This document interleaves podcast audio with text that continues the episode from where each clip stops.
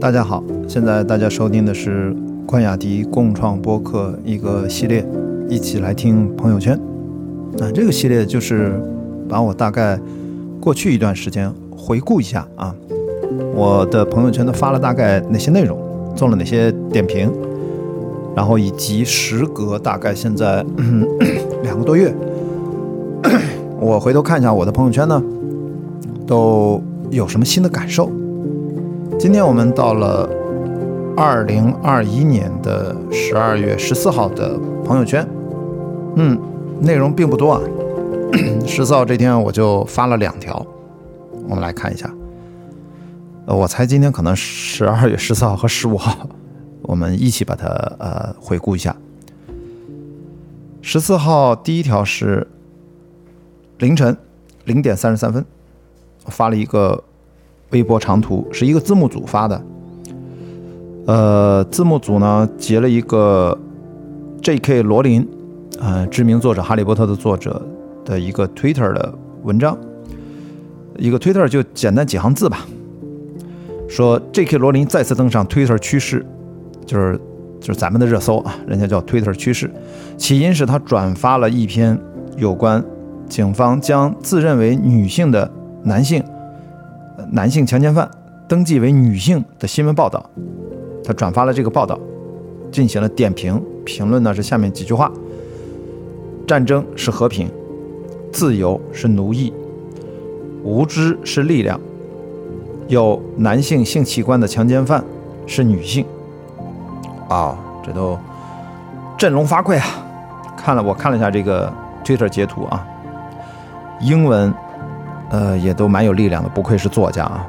War is peace, freedom is slavery, ignorance is strength. The peniest individual who raped you is a woman. 我的发音就这么回事大家凑合听一下啊。我大概看一下我在朋友圈的点评是：罗琳无论狂风暴雨，一个人硬刚全世界啊，佩服。一个人有多大的勇气和必要公开表达自己？呃，一个人有多大的勇气和必要公开表达坚定自己的认知与观点？哎，这个就可见我是在感慨一下，罗琳就是他内心对于自己坚持的坚定信念的东西啊，他不怕公开反复的去讲，不怕与很多人为敌。呀，这是真是搞不懂。这个国外就是关于这些两性的话题，关于一些对于少数群体要包容，他们其实是我觉得可能是西方的一种一种生活，目前的大家不同观念人的一种交流的状态吧，就是通过激烈的争吵针锋相对，然后再推动一些事情。如果走得远了，矫枉过正了，然后再往回调一调吧。我暂时只能理解啊。暂时只能这么理解。哎，有一位我的这个电影行业前辈导演啊，给我留言说，罗琳啊，他要从左往右转了，好样的！这个左右估计指的就是啊，从比较自由派转向保守派的意思吧，大概是这个意思啊。第二条朋友圈是十二月十四号傍晚十七点十五分，我转发了一个 B 站的一个纪录片。那这个纪录片在后来被广泛的传播，就是二零一七年我为苏翊鸣和谷爱凌拍摄的专题片《少年志》。你看，因为我发这个朋友圈的时候，冬奥会还没有开始嘛。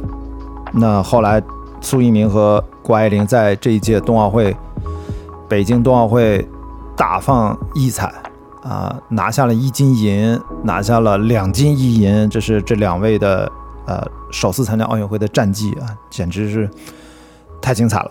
那么，其实两个半月前呢，我我也是刚刚看到这个小短片哦，我是这么点评了几句：两个滑雪世界冠军，四年前还是十三四岁小孩时，两人互换了对方的雪板，测试了一下。的确啊，这个纪录片里面有这个情景，让谷爱凌去滑单板，让苏翊鸣去滑双板。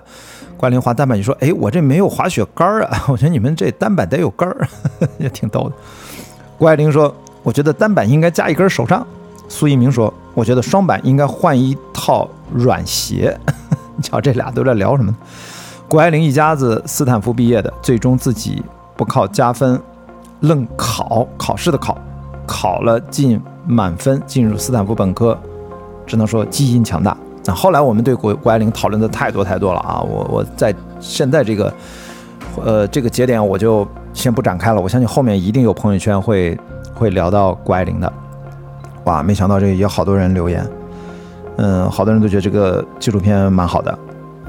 然后这个 Faithful Life 这个呃老爷啊侯世尧同学 给我留言说：“我操，看完之后觉得自己是只垃圾。”这都是这老爷说话的风格啊！我就回复他我说：“你非要跟世界冠军比，哈哈哈哈！大家都一样啊。”潜台词就说大家都是垃圾。然后他又回复我说：“问题就是他们不只是世界冠军，他们能演能滑能唱歌能考试。”哎，好吧，人家还是挺全能的啊，挺全能的。呃，我又回复他，我说基因优良，这个看爹妈了，只能。我父母都是普通工人，就这样了，已经已经到了讨论基因的这个层面了。好，呃，Lucy 还给我留了个言，他说想要生女儿（括号好像生了就能这么优秀似的）。我回复他说说的跟真的似的。嗯然后他说嗯，有梦想谁都了不起。嗨，这都干嘛呢？这是太拼了啊！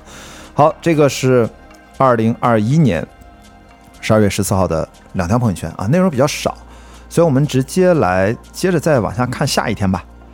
啊，跟大家补充一下啊，此刻是二零二二年的三月一号，我人在菲律宾，正在等待克利伯环球帆船赛，呃，再次疫情后时隔两年重新启动啊，我们会下一站直接前往美国的西雅图啊，啊，所以在。休整的过程当中，我抽空给大家再录一些回顾朋友圈的播客。那我们来看，二零二一年十二月十六号，哦，发了三条朋友圈。第一条呢是跟大家推荐了一下我当时正在看的一个美剧，叫《黄石 Yellowstone》，就点评了简单的呃几句啊，因为刚开始看第一季，重新回头看。呃，看完第一季，我才突然意识到这是现代西部版本的《教父》的故事。我看第一季时就一个感觉，总是觉得需要配一杯 whisky，一杯烈酒，哇，这是一个真的很适合下酒的电视剧啊。嗯，有些朋友都给我留言，就说都在等第四季呢。那 还有个朋友说，嗯，配这个电视剧的酒必须是 bourbon。啊，这个就不展开了。关于黄石呢，我后面也发过朋友圈，我在这儿就先不提前讲。那第二条朋友圈是转了 B 站的一个纪录片，在中午十二点十分的时候，呃，这个纪录片呢，其实我看完了，印象不深了，我就不展开聊啊。给大家说一下题目，有兴趣大家可以去找一下，叫 NFT 中本聪再创纪录，九千两百万美金买了个球，呃，括号 NFT 博物馆第零零八七，啊，大家可以去。找来看一看啊，是大家帮助大家了解这个区块链技术、NFT，呃，这些新的互联网技术的这样的一个内容。我就点评了一句话说：“历史车轮轰隆隆迎面碾压过来，点点点儿，大概就这样。”呃，因为这块儿不是我也是在学习啊，关于这个呃呃 Web 三，关于 NFT，关于这些区块链啊、数字加密货币等等，都是我在还在非常小白学习了解的阶段，我就。不敢做什么啊，其他的点评了。呃，十二月十六号啊，哎，对我刚才才发现，我十二月十五号没有发朋友圈，直接十四号跳到了十六号。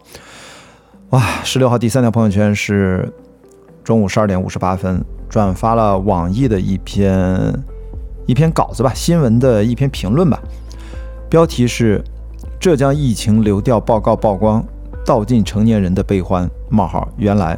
每个人都不容易，我的点评就一个字儿，就是一声叹息啊！哎，哎，点点点。底下有几个朋友聊天啊，跟我说这就是生活，巴拉巴拉这些。哎呀，反正点进去大家就知道了。这个新闻大家可能都会有印象啊，就是一位确诊大叔的轨迹上了热搜啊，是一位出租车司机住在绍兴上虞的城中村里面，五十二岁，一天却要从早上六点。开到第二天凌晨两点，偶尔中间吃个饭，去快餐店扒几口，吃饱了接着开车，每天工作二十个小时，啊，生活轨迹当中除了出车，就是菜市场、快餐店、回家，就是这样的日子啊，我也不知道他过了多久。反正五十二岁，这是一个上有老下有小的年纪啊，支撑起整个家庭。网约车特别发达，所以出租车竞争太激烈，他只能啊多干多接单啊，压榨自己的时间。嗯，起早贪黑这么干，就是因为去了两趟菜市场买菜，不幸感染啊。评论区里面有人心酸的就说他终于可以歇一歇了，但是问题是，他这一歇呢，倒下的就是就是生计啊。所以在只是两个半月之前，绍兴这一轮疫情当中，就是的确是流调报告，我们能够看到，真的是普通人的芸芸众生，很多人就像刚才这个五十二岁大叔一样，就就这样日复一日这样的活着。啊，还有一个五十七岁的阿姨，确诊前的一个星期，每天雷打不动要上十二个小时的班，包括周末。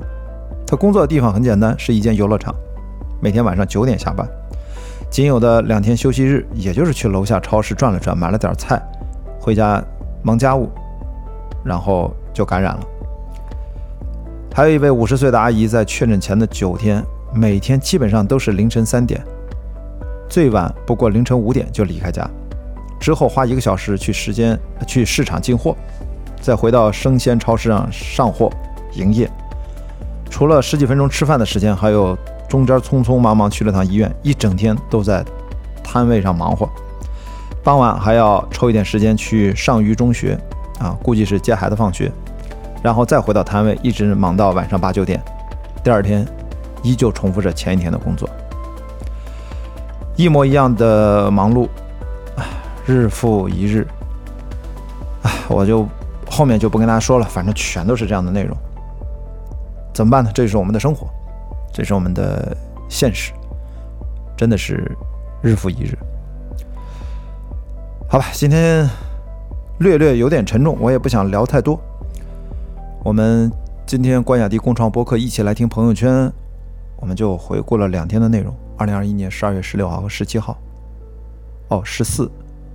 呃，和十六号，我们就回顾这两天吧。我们明天，明天我们接着聊，可以把十七、十八号的几条朋友圈跟大家也聊一聊，好吗？呃，大家回见，拜拜。